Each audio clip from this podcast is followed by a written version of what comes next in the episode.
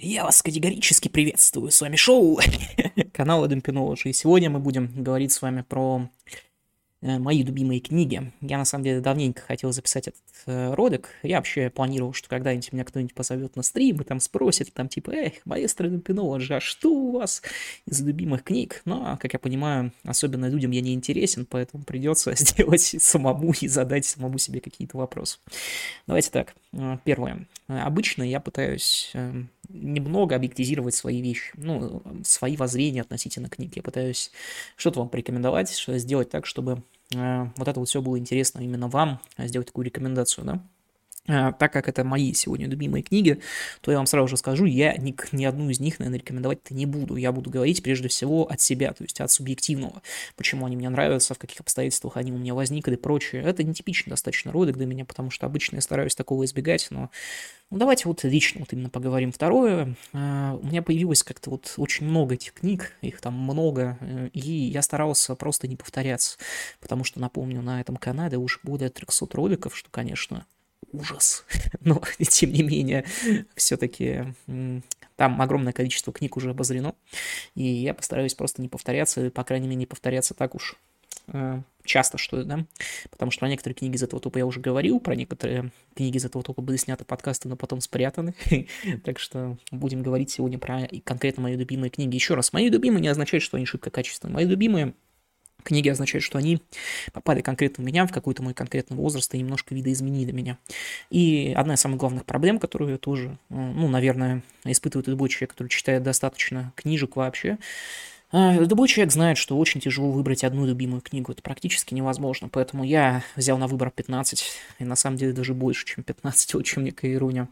И только так, мне кажется, более-менее объективно. Потому что чем больше вы э, читаете, чем больше вы смотрите фильмов, чем, чем больше вы взаимодействуете с культурой, тем более вы понимаете, что культура может нравиться по-разному, и некоторые вещи, они просто несравнимы.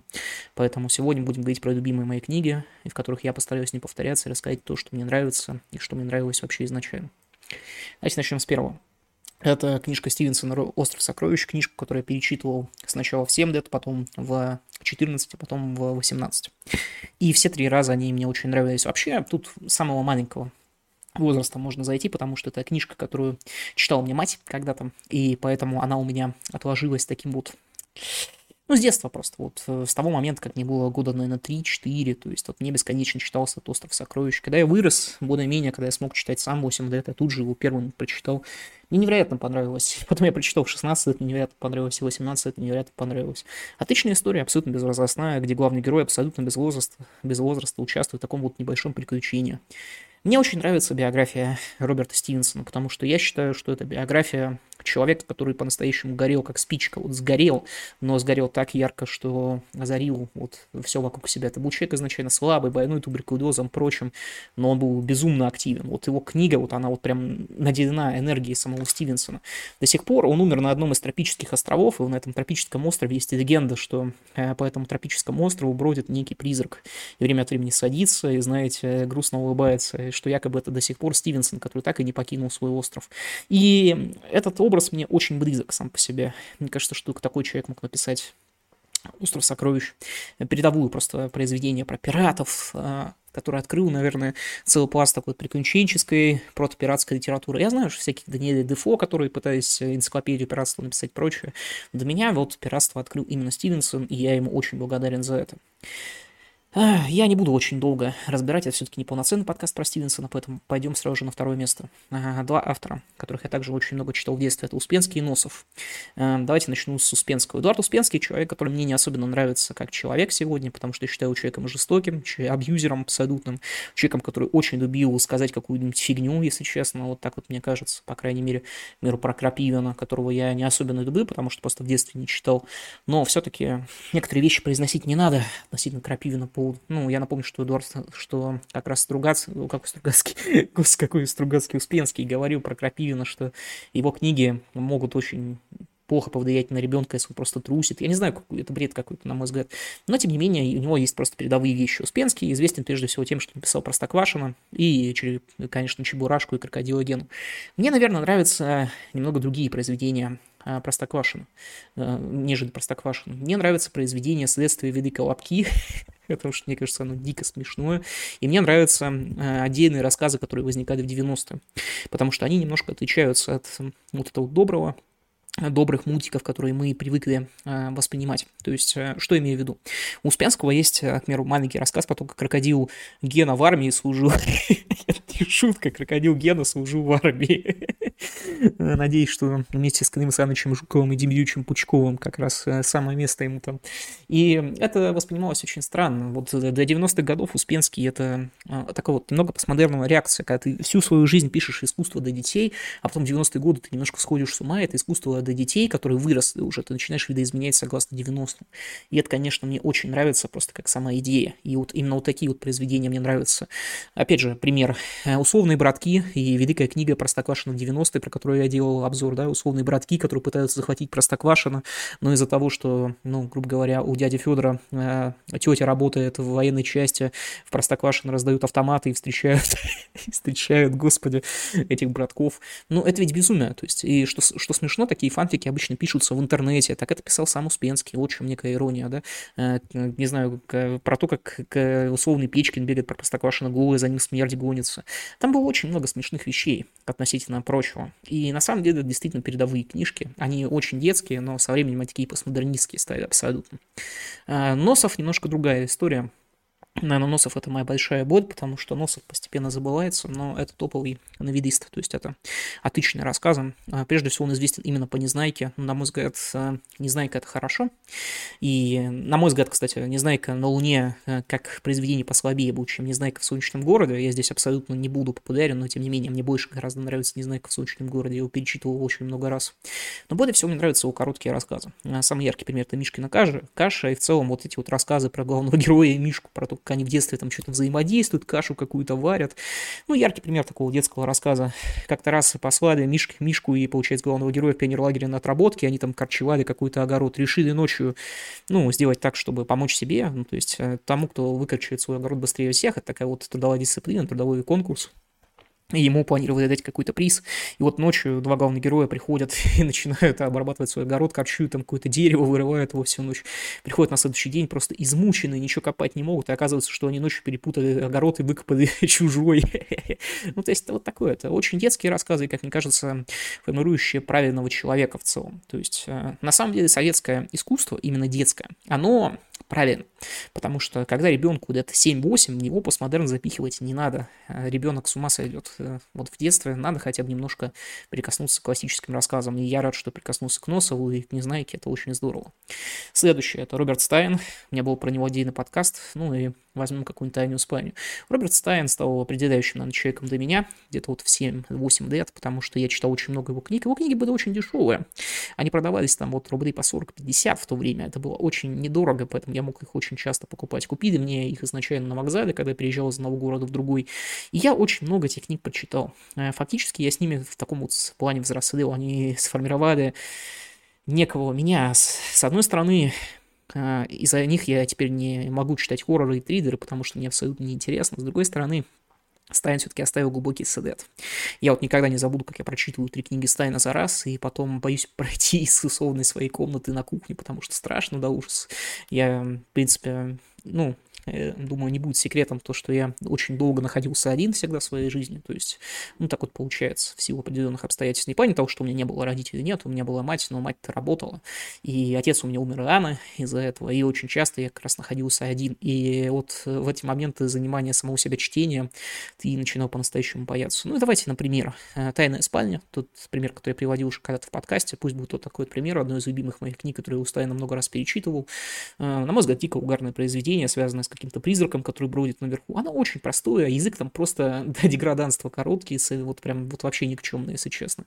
Сами эти книги несут очень маленькую художественную ценность, но когда вам 10 лет, вам большая художественная ценность не нужна, вам нужно понять, что подростки, они везде такие же подростки, как, э, ну, везде, грубо говоря, да, что везде подростки одинаковые, что у них везде общие проблемы, что ты не один стремаешься подойти к какой-нибудь девочке, не знаю, вот такие вот вещи ты должен вот осознать, и в этом осознании Стайн, конечно, очень сильно помогает, так уж получается. Андрей Белянин. Знаете, я вот всячески скрываю свою любовь к Андрею Белянину, но когда-то эта любовь действительно существовала. На книжках Андрея Белянина часто писали а, взрослым читать секретно, как там несовершеннолетним прятать факт прочтения от своих родителей. И, знаете, я с какого-то дура решил читать юмористическое фэнтези за авторством Белянина, и оно тоже очень сильно меня повлияло, прежде всего, моим тупорылым чувством юмора. Эм, короче, здесь я приведу пример, который я не упоминал. Я уже упоминал, что «Рыжий полосатый» в одном из подкастов это просто дико крутая сказка для детей. Если у вас есть ребенок, то всячески рекомендую читать им его. А я приведу пример любимой своей книги. У Беданина не эту книгу. Я приведу пример «Рыжего рыцаря». Что такое «Рыжий рыцарь»? «Рыжий рыцарь» — это попаданцы. Ну и когда мне было 12 лет, попаданцы меня очень сильно интересовали. Так вот, о чем повествует «Рыжий рыцарь»? «Рыжий рыцарь» повествует о рыцаре Неде, который э, является рыцарем короля Ричарда Двиное Сердце. Он участвует в крестовом походе. Из крестового похода он благодаря магии попадает в наш мир. И он начинает жить в нашем мире, он пытается мыться, знаете, э, он э, играет в сапера на компьютере 90-х, то есть, и он попадает к девушке по имени Илона. Он взаимодействует также с другом этой девушки. И друг этой девушки это, естественно, педик, то есть гомосексуалист, то есть знаете, как бы так сказать, годиномес, то есть, ну, вы поняли примерно, да. И вот э, Валера, так зовут этого нашего гея, домогается бесконечно к рыжему рыцарю, а рыжий рыцарь домогается Ионы. И получается такой любовный, не треугольник, но такая вот кривая треугольная. В общем, э, очень странный юмор у Беданина. Он такой весьма пошлый и весьма странный сам по себе. Но одновременно там было что-то вот неожиданное. Он действительно очень сильно удивлял, потому что ты читаешь, казалось бы, там они начинают попадать в какие-то другие миры, от каких-то вампиров в автобусе отбиваются, потом попадают в древним шумером. Ты читаешь этот бред и думаешь, господи, какой кошмар. Поэтому «Рыжего рыцаря» я перечитывал раз пять. То есть это не шутка. И концовка там такая дурная абсолютно, но все равно абсолютно мне нравящаяся. Но это как раз такой пример книжки, которая мне когда-то нравилась, сейчас, естественно, нет, но все-таки она оставила глубокий след на мне, и я ее читать не рекомендую. Следующее. Лукьяненко «Танцы на снегу». Я уже проговаривал про Лукьяненко. Э, считаю, что это фантаст, который оказал наибольшее влияние на мое становление. Я читал в свое время практически все вышедшие книги Лукьяненко. Мне он невероятно нравился. Я практически сходил с ума по Лукьяненко. Мне нравились миры, которые он рисовал. Есть просто, как мне кажется, фантасты, на которых э, люди просто, ну, грубо говоря, растут. Для большого количества людей ими становится условный не Лукьяненко, к примеру, а, к примеру, Стругацкий, к примеру, Крапивин, так как, ну, Крапивин условно стал таким вот автором для самого Лукьяненко. Я вырос, к сожалению, на Лукьяненко. Почему я говорю к сожалению? Потому что то, кем стал Лукьяненко сегодня, мне очень сильно не нравится с точки зрения каких-то политических активностей, хотя нельзя судить автора за политические активности, я это понимаю, но все равно мерзко. Имею право немного чувствовать мерзость, ребят. Думаю, здесь все понятно. И за некоторые другие вещи. Но одновременно я считаю, что это был культовый писатель, что иронично, и он стал культовым до меня, то есть он писал свои книжки в очень молодом возрасте, и когда он стал старше, то есть ему же всего 50 лет, это же немного до писателя, то есть он может писать еще более крутые книги, но сейчас он пишет совершенно странно, по-другому, да, и опять же, много раз рассказываю эту историю про то, как приехал с каникул, по-моему, прихожу домой, смотрю, а там желтая книжка в издании «Лабиринт». У меня мать очень много читает, напомню, до сих пор. И а, я смотрю на эту желтую книгу и смотрю, там две книги, получается. «Геном» и «Танцы на снегу». Я читаю «Геном», это какая-то порнуха на космическом корабле, просто дебильная. Я читаю, думаю, какая радость. И я начинаю читать первую главу танц, «Танцев на снегу», а, пролог. Я просто охереваю от этой первой главы. Потому что, на мой взгляд, это одна из самых крутых первых а, ну, прологов вообще в истории. Более того, я когда-то Лукьяненко на Фейсбуке читал относительно э, его различных восприятий первых глав, первых предложений. Он, как и большое количество писателей, считает, что самое главное как раз первая глава. И «Танцы на снегу», их пролог — это просто шокирующая вещь. Если не хотите читать всю книгу, прочитайте просто «Танцы на снегу». Удачи, как говорится. Следующий человек, которым ты тоже в детстве взаимодействовал, это Никитин и его цикл «Трое из Эдесса». Ой, это очень трудно все будет объяснить, да. Трое из Эдесса – это цикл про то, как три человека, изначально у человека такого вот каменного века, ассоциируемые с племенем невров, выходят из Эдесса и из каменного века и начинают изначально враждовать с империями. Враждуют они с кемерийцами, потом дерутся с богами, их всего трое. Это мрак, великий воин, Адек, великий маг, это Аргитай, последствия великий, ну, Неважно, какую великий книжку прочитаете, узнаете, кто такой Таргитай, это неважно. Но это такая книжка, бесконечный такой слэшер, что ли, от мира литературы. Вот строи из Эдеса бегают, друг друга рубят направо и налево всех, жрут печень чужие, печени чужие и прочее. Ну, вот когда тебе 12 лет, и ты читаешь про то, как мрак э, разрезает пузо своему врагу, э, жирает его печень, пока он живой из-за того, что он хочет стать им кровным родственником, чтобы его ну, условные, ну, чтобы отменить какую-то кровную месть, чтобы породниться с ним, в том числе и в подземном мире. Когда ты читаешь вот про эту вот родноверие абсолютно, про славянских богов, чернобогов, белобогов, и ты маленький, ты как-то э, позитивно это оцениваешь. Справедливости ради, первые книги Трое из Эдесса, они написаны достаточно просто, но они достаточно эффектные. И они крайне мне нравились, когда я был таким любителем слэшерочка на вечерочка. И, ну, отличное, кстати, название жанра слэшерок на вечерок. Э, ну, Дело-то в том, что ты читаешь это все и испытываешь вот такое вот состояние, как это выразился великий Эрнест с канала «Книга в неделю», э, состояние такого карманного берсерка, то есть ты прям чувствуешь, что эти вот сражения бесконечные, то, как условные э, трое СДС меняют карту, только они дерутся с кемерийским каганатом, жесточок читаешь. Крутая фигня, крутая. Со временем, к сожалению, Никитин сошел с ума, и после книги «Передышка в Барбусе» началось полное сумасшествие. То, что начиналось как фэнтези из каменного века, превратилось в фэнтези в наше время. Э, Мрак, Таргита и Адек дожили до нашего времени, начали жрать всякую фигню. Кроме этого, э, заигрывание с историей, то, что вот это, ну, Адек, очевидно, это еще и вещи, Адек не только вот в общем, безумие вообще, сумасшествие. Когда Таргитай, Мрак и Адек летят на космический корабль, используя только свои тела, потому что они транслюди, я испытал что-то очень странное, ребят. Это такое безумие полнейшее, прям. Мое почтение, Академ Саныч, мое почтение. Ну и со временем, конечно, тоже очень плохо сохранилось. А, давайте так, следующее. Дмитрий Емец, Мефодий Буслаев. У меня есть отдельный подкаст, если кратко. Емец сильно мне нравился своими э, приколами школьными, то есть сегодня я именно так это характеризую, своей легкостью повествования и понятными сюжетами. То есть он очень понятен для подростка. Именно этим он хорош. О чем повествует Мефодий Буслаев? Есть у нас некий мальчик, и он унаследовал силы победителя зла Кводнана, и он живет в Москве, и в этой вот Москве его забирают себе стражи мрака, вот эти вот темные властелины, и готовят вот будущего темного властелина. На мой взгляд, до сих пор а, задумка охеренная. А, первые несколько книжек просто хорошие. А потом, ну, потом случилось дерьмо. А чем это дерьмо было связано? С тем, что всегда, когда вы взаимодействуете с антигероем, его надо описывать очень Здорово, что очень так... Ну, короче, итог нам, думаю, всем понятен. Э, Дмитрию Емцу надо было каким-то образом перевести Мефодия Буслаева из нас, из наследника сил мрака, из темного властелина будущего, вот какое-то такое вот белое русло. И, на мой взгляд, не надо было этого делать. Надо было сделать так, чтобы он рухнул на э, темную сторону, и чтобы люди, которые его окружают, вроде Дафна, его возлюбленный, боролись с ним. Это был бы гораздо более крутым поворотом, и это бы повело цикл в правильную сторону. Здесь же этого просто не получилось. И жалко. То есть переломным книжкой для всего цикла я считаю книжку «Первый Эйдос», когда э, главный герой начинает изменяться, и «Месть Валькирии», во время которой главный герой практически убивает первого человека. Но это все равно не происходит, поэтому Емец для меня, Емец, не знаю, какого там правильно, это синдром такого вот, даже не гадкого утенка, а какого-то бесконечного разочарования. Мне очень нравится книга «Вселенский неудачник», и я ее тоже рекомендовал на этом канале, почитайте. Если хотите знакомиться именно с Мефодием Буслаевым, то книга «Вселенский неудачник» — это русский православный автостопом по галактике. И если раньше православный я говорю просто от балды, просто как междометие, то теперь православный оно очень к месту. Кир Булычев, естественно. А «Тайна третьей планеты» и «Любимец». «Любимца», про «Любимца» уже немножко рассказывал в одном из роликов, в котором я рекомендовал лучшую русскую фантастику и фэнтези. А, зацените этот ролик, если хотите подробно про «Любимца». Скратко, это отличное произведение, на мой взгляд. «Тайна третьей планеты» — это, конечно, Алиса. Для меня очень грустно, что с каждым годом про Кира Баучева забывают. Забывают и гостю из будущего, забирая, забивают эту третью, тайну третьей планеты, потому что, на мой взгляд, это один из сильнейших советских фантастов вообще. Сегодня почему-то постепенно идет э, реабилитация каких-нибудь Казанцевых, Ефремовых и прочих, но ведь Кир Баучев, он был более направлен на читателя, что ли.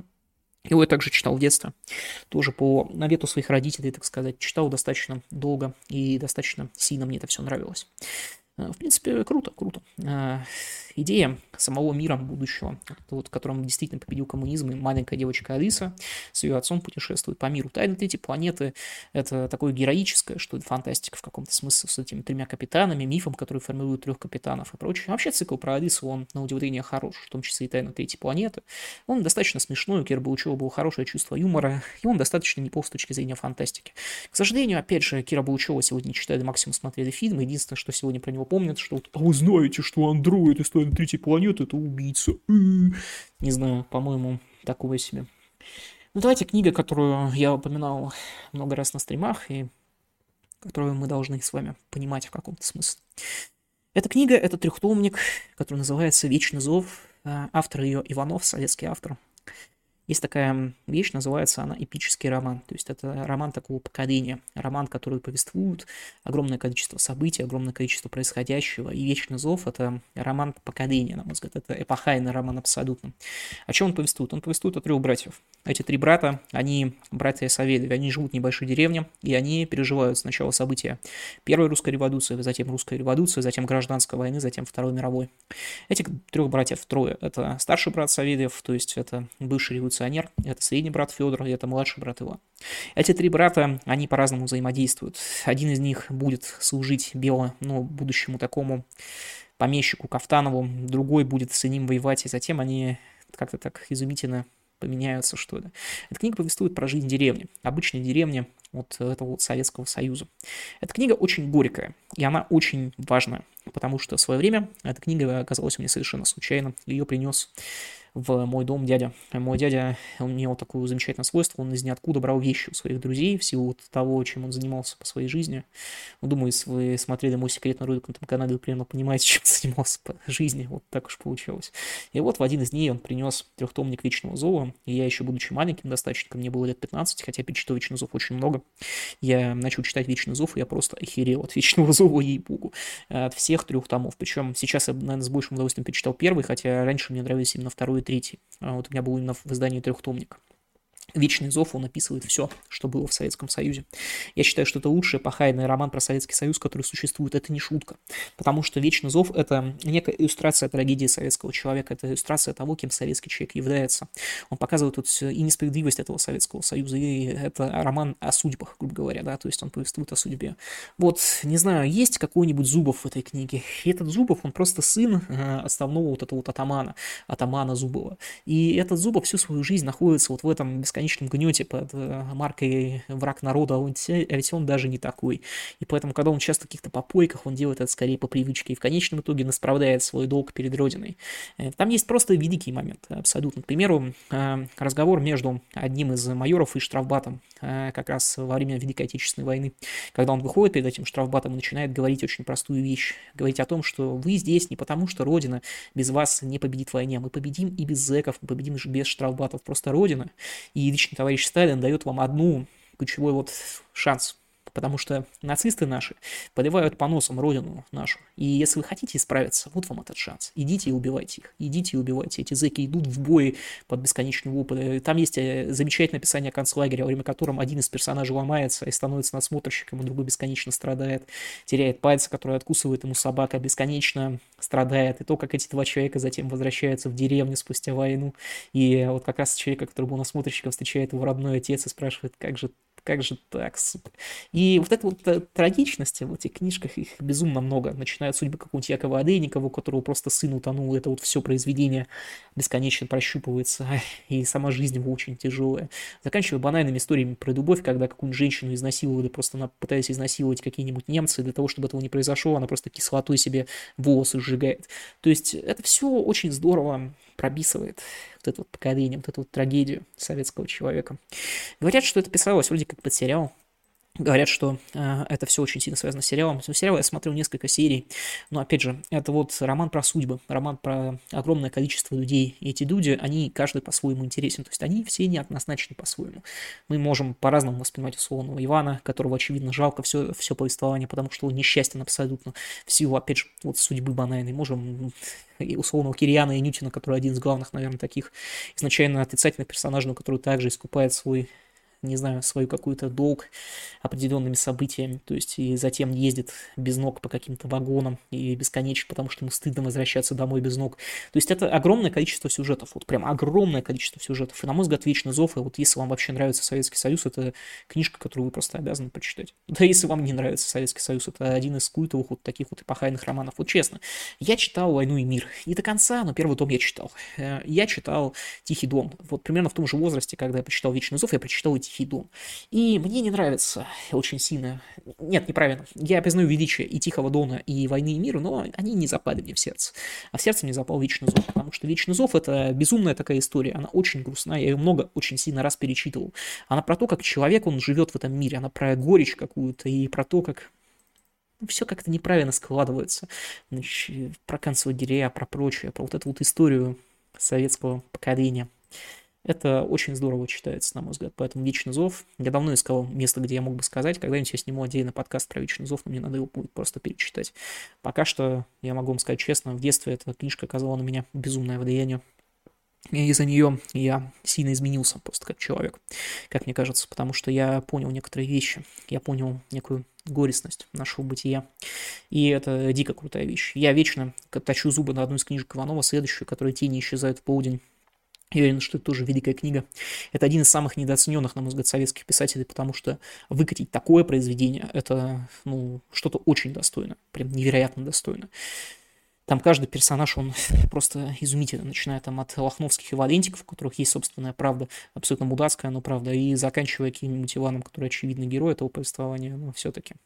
Момент, не знаю, когда во время войны какой-нибудь сено крадут, вы издате вилами кого-то запорол, но это же безумие полнейшее. То есть дико крутая вещь, дико крутая. И там много любви в этом романе. То есть это действительно такой эпохальный роман, в нем есть все практически, и это здорово.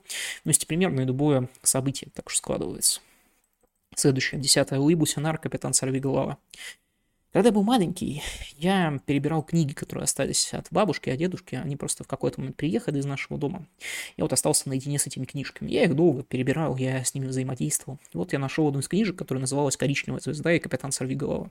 Я сначала почитал «Коричневую звезду». А, я остановился на 20 странице. А, на этой 20 странице было написано, что грабители, грубо говоря, напали на спящих и отрезали у них а, руки, ноги и чедены и запихали их в какие-то пластиковые пакеты и бросили в реку, что как-то так. Коричневую звезду написал как раз тоже Уибу Синар. Это такой приквел капитана Савигова. Я подошел к своей мамке, потом, когда она, естественно, вернулась с работы, и спросил, мамка, что это такое? Э, это что, правда, что им отрезали вот это? На что мать э, ответила, ну, там, как бы, может быть, имеется в виду руки-ноги, но я такой, типа, ну вот предыдущих же, предыдущих же строках руки-ноги. Ну и, в общем, я прочитал «Коричневую звезду», это был роман про Клондайк, такой весьма интересный, который концовки, концовка весьма смешная, то есть про золотую лихорадку в Америке. И затем я прочитал «Капитана Сорвиголову».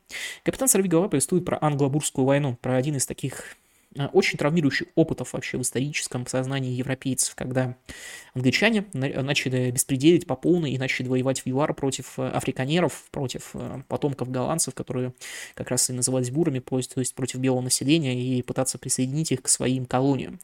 Ну, по факту, переприсоединить. Это дико крутое произведение, повествующее про то, как главный герой «Коричневой звезды» э, Жан становится капитаном сорви головой и бесконечно воюет э, с этими англичанами подлыми.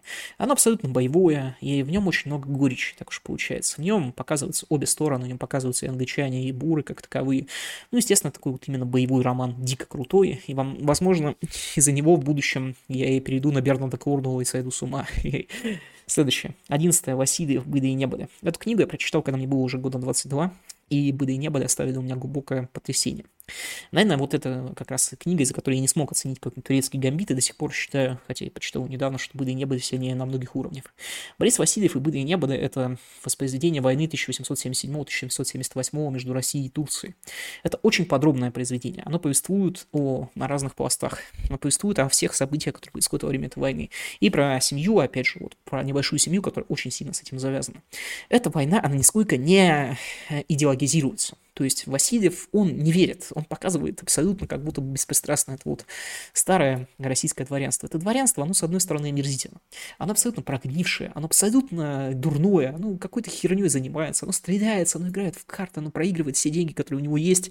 И вот это последняя война вот этого русского дворянства, по сути своей, не считая какой-нибудь русско-японской войны. Это русское дворянство, последний раз русское офицерство идет, и неожиданно оказывается, что у них еще и кроме этого есть какой-то безумный героизм. Да? То есть это вообще изумительная вещь, да? То есть я всегда здесь примером привожу, а, ну, конечно, это было за 130 лет до этого, да, какой-то гораздо раньше, то есть э, начало 19-18 века, простите, и битву при Полтавой и нашего замечательного Александра Меньшикова, потому что Александра Меньшикова в основном вспоминают, что Александр Меньшиков, сподвижник Петра Великого, это великий казнократ, который спер огромное количество крепостных, у него было их вот прям огромное количество, и в целом только казнократ, но по факту когда битва под Полтавой закончилась, именно благодаря храбрости Александра Меньшикова, который взял э, полки, не помню, Семеновский или Преображенский, вместе с кавалерией отправился за шведами, которые вообще-то, ну, не растерялись, и встретил их при Переволочной и пленил, как бы вот благодаря его храбрости просто-напросто. Э, окончательно Северная война случилась переход, то есть Полтава закончилась именно битвой при Переволочной, как-никак. И это яркий пример такого человека. Он, с одной стороны, казнократ, вот, мудак абсолютно, но с другой стороны, какой-то храбрый, вот от этого не уйдешь. У него есть какое-то свое восприятие служения служение Родине. Оно очень странное, оно очень дурное, если честно. Но оно существует. И Васильев это здорово показывает. Эти дворяне, которые пьют, которые готовы убить тебя при э, мирных обстоятельствах, они готовы умереть за тебя, когда идет война. И это, представьте, какое безумие. Эти крепостные, которые, бывшие крепостные, которые идут и воюют за во славу Болгарии, во славу Сербии и прочее, пытаясь освободить эти земли. Эх, Относительно этой войны, вот тоже у меня есть одно воспоминание, которое я когда-то прочитал какого-то болгарского писателя.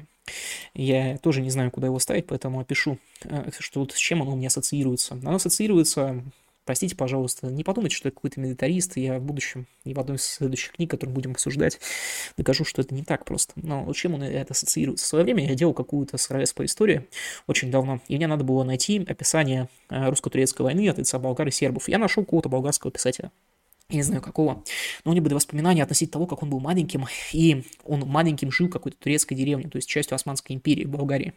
Он был болгарином или сербом, я не помню. Ну, то есть, э, и вот что он описывает. Он описывает, что вот они бегают, играют с детьми, и неожиданно к ним приходит такой вот странный, знаете, такая странная весть. Эта весть звучит как «русские идут».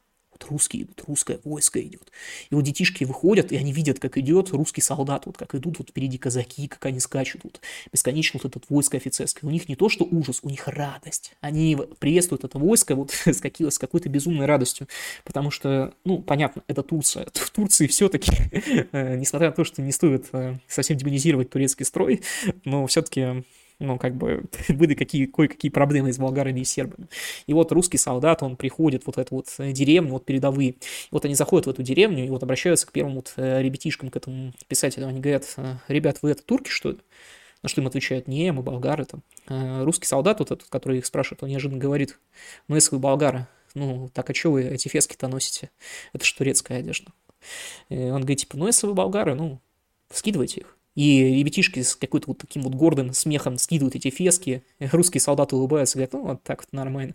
И вот это вот огромное войско, оно постепенно вот проходит через эту деревню, оно ее не грабит, оно ничего с ней не делает, оно просто вот идет мимо, и вот эти вот э, маленькие детишки смотрят, и они видят, что вот эти вот люди, они идут умирать за Болгарию, за Сербию. И именно с этим мне ассоциируется вот эта вот война. Это глупая достаточно ассоциация, потому что, если честно, это война опять империалистическая, война за Константинополь, за другой бред.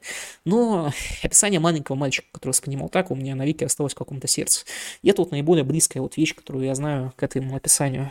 Мне очень нравится линия у Бориса Васильева «Были не были» поручика Штоквича. Я тоже в каком-то из роликов описывал, но еще раз расскажу. Это связано с осадой крепости БЗ, когда турецкие войска осадили крепость, дабы прорваться в Армению. И поручик Штоквич для того, чтобы не пустить э, людей в Армению, он полковник, простите, какой он поручик, э, полковник Штоквич, который командует этим БЗ, приказывает убить э, посланцев и делает некие нечестные, нечестивые такие поступки для того, чтобы эта армия не прорвалась в Армению, для того, чтобы она сосредоточилась только на Байзете, чтобы они не пошли, чтобы турки и курды замечательные, которые, кстати, вообще не друзья русского народа, как сейчас пытаются преподнести, хотя они не злые тоже. Это просто важно понимать. Но вот во время этой русско-турецкой войны курды все-таки воевали на стороне турок, что, в принципе, понятно, и собирались прорваться в эту Армению. Так вот, Штоквич, он просто задерживает это вот огромное войско на крепости Боязет и держит ее, держит ее. И это здорово описывается тут. Знаете, ну, такой странный немного героизм. Вот он такой нетипичный. Никогда ты просто умер. Когда ты совершил бесчестие, но с какой-то благой целью. Очень здоровская книжка. Очень здорово описывает русско-турецкую войну. И отличное описание самого Скобелева. Лучшее описание из всех э, э описаний Скобелева, на мой взгляд. Потому что условного Акунина Скобелев, он такой простой, прям невероятно. Васильев, напомню, Васильев написал книжку из серии «Жизел» про Скобелева. То есть он очень много чего знал про Скобелева. И этот Скобелев здесь просто присутствует. И Скобелев, последний, наверное, из, ну, по-настоящему великих а, русских героев, русских генералов, а, которые связаны именно с империей, он здесь присутствует, и это очень здорово. Поэтому очень сильно рекомендую.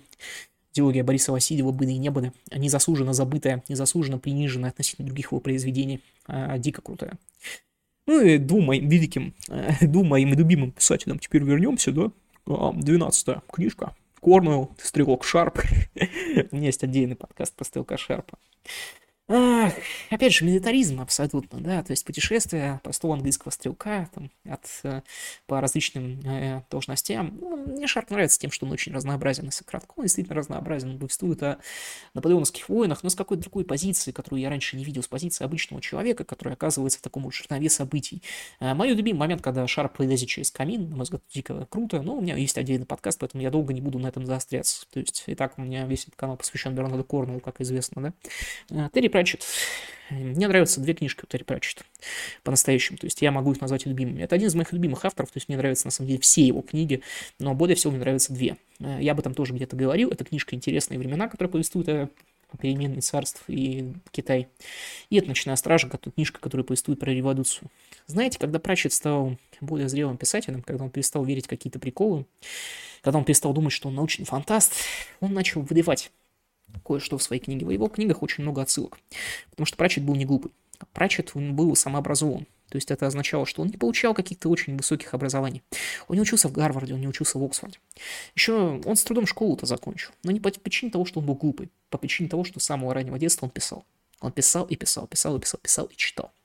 И поэтому его восприятие жизни, оно было таким весьма сумбурным. И эта сумбурность выражается, что в «Ночной страже», что в интересных временах. «Ночная стража», наверное, любимая моя книга прочита все-таки, потому что интересные времена, они просто очень смешные, на мой взгляд. А «Ночная стража», она очень грустна.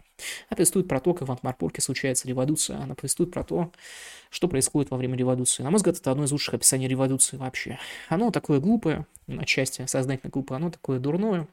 Это революция ради ничего, потому что по факту революция мало что меняет как мне кажется, опять же. Зависит, конечно, от революции, но тем не менее. 14 книга – это книжка Джо Беркромби «Герои». А, где-то вот, когда мне было лет 18, мне очень нравился Джо Беркромби, я Хоть и спустя, знаете, много лет запишу ролик, что это один из самых переоцененных фэнтезистов в истории теперь, но, тем не менее, все-таки, когда я был молод, мне очень нравился Беркомби, книжку героя, я до сих пор очень люблю э, нежную любовью, много раз перечитывал, очень она мне нравится. Книжка героя повествует об одном сражении и о том, э, как две стороны бесконечно борются за некие, некую гору, да, то есть это отсылка, безусловно, на Майкла Шара, который в будущем тоже прочитаю, ну, я прочитал его уже, есть подкаст отдельно про Майкла Шара. Чем она мне нравится? Она нравится своими антивоенными настроениями, настроениями, потому что Аберкромби очень здорово показывает первую вещь. На войне нет правого и нет виноватого. Ну, чаще всего. Давайте так. Э, всегда можно привести кейс нацистов, просто, э, которые немецкие нацисты, и там будет тоже немножко сложнее. На войне нет правого и виноватого. А есть только сторона, на которой ты стоишь, и относительно этого вы понимаете, что такое добро и что такое зло. На мой взгляд, главная трагедия этой книжки – это трагедия какого-нибудь генерала Черенгорма, который понимает, что он ни хера не генерал, понимает, что он абсолютно вот такой вот бездарный генерал, просто который по знакомству стал этим генералом, но который смелый человек, который хороший человек, и который вынужден отдать все для того, чтобы взять эту долбанную гору гору. И это здорово выглядит, когда один хороший персонаж сражается с другим хорошим персонажем. То есть причина же не в том, что они злодеи, причина как раз в том, что они хорошие люди. На войне патриоты убивают патриотов. Вот что это здорово э, как раз иллюстрирует. И, по моему мнению, знаете, мы с вами живем в патриархальном обществе. Одни, одно из патриархальных ценностей – это прославление вот этих вот военных доблестей, прославление якобы мужской мускулинности, прославление того, что мужчина должен быть воином, мужчина должен хотеть на войну. Знаете, когда вам лет вот 17-18, мне кажется, это желание надо отбить. И героями можно его подотбивать, то есть немножко понять, что война – это плохо. Потому что, как ни странно, большинство людей сегодня это вот не понимает уже. В таком безумном мире мы живем. Вот и все. Далее. Да-да, последняя книжка, про которую я хочу сказать. Джеффри Арчер, Каин и Авид. Э, знаете, у меня давным-давно на читалке, моей первой читалке, э, были э, скачаны 200 лучших книг по мнению BBC. И я рандомно время от времени тыкал и читал различные книжки. И вот как-то раз я тыкнул Джеффри Арчера, я просто охерел, потому что, во-первых, это американский роман, очень схожий, на мой взгляд, как я сейчас понимаю, с Атлантом расправил плечи, только, на мой взгляд, гораздо лучше Джеффри есть тут она про двух людей, про поискового мигранта по имени Уильям Кайлен и про а, как раз стоп, и про а, Авида, да, да, стоп. Авид, это как раз поляк, я очень давно читал, ребята, простите, пожалуйста. Так вот, про поискового иммигранта и сына богатых родителей, в каком-то смысле, чей отец разбился на Титанике. Два этих человека, они оказываются в Америке в разных обстоятельствах, оказываются бизнесменами и оказываются враждующими. Не потому что, опять же, они оба злые, а потому что как раз вот так вот сложились обстоятельства, недопонимание, прочее. И на их взаимодействие, на их вожде построена вся книга. Во-первых, мне нравилась эта книга, потому что в ней описан Иркутск. Э, напомню, что я из Иркутска, и это здорово. Там такое смешное описание Иркутска в этой книге. То есть в этой книге описывается, что в Иркутске минус 40 это бесконечно валят ДС. Ну, с одной стороны, минус 40-то бывает, действительно. Про ДС и ДС тут валят действительно так, но чтобы прям все люди всем, там, не знаю, в 25 выгодили на 47, как, ну, я не думаю, что это так прочее. Мне нравится такая кнугова всегда, мне смешно от нее. Вторая вещь — это правильная правда. То есть, что у каждого героя есть своя правда. И каждый герой, он как-то смотрит на другого, испытывает презрение. Не потому, что другой герой плохой, а потому что так вот получилось как-то. И по жизни я ровно так же считаю, что большинство людей, с которыми вы будете конфликтовать, большинство людей, которых вы будете ненавидеть, вы будете ненавидеть их не потому, что они плохие, а потому что вы их не поняли, потому что вы друг друга в какой-то момент жизни просто не поняли. Вот так вот оно работает. Джефф Арчер это очень здорово иллюстрирует, то есть это отличный американский роман. Американские романы – нечто, что читать надо, нечто, что очень интересно, нечто, что очень хорошо описывает будни современного капитализма. Вот так вот оно и работает. Так что вот так вот перечисывая книжки, которые считаю своими любимыми, пишите свои любимые книжки. В комменты мне будет интересно почитать, на самом деле, если вы посмотрите это все до конца. Если вы с Яндекс музыки, я еще раз намекну, что, ребята, надо как-то на YouTube переваливаться. Хотя бы, чтобы написать привет, я с Яндекса, и то будет приятно. Кстати, так и напишите. А, так что за сим все. Надеюсь, что я сказал все, что мог. А, надеюсь, что показался кому-то полезным или интересным этот ролик. А, всем большое спасибо за внимание и пока. Пока.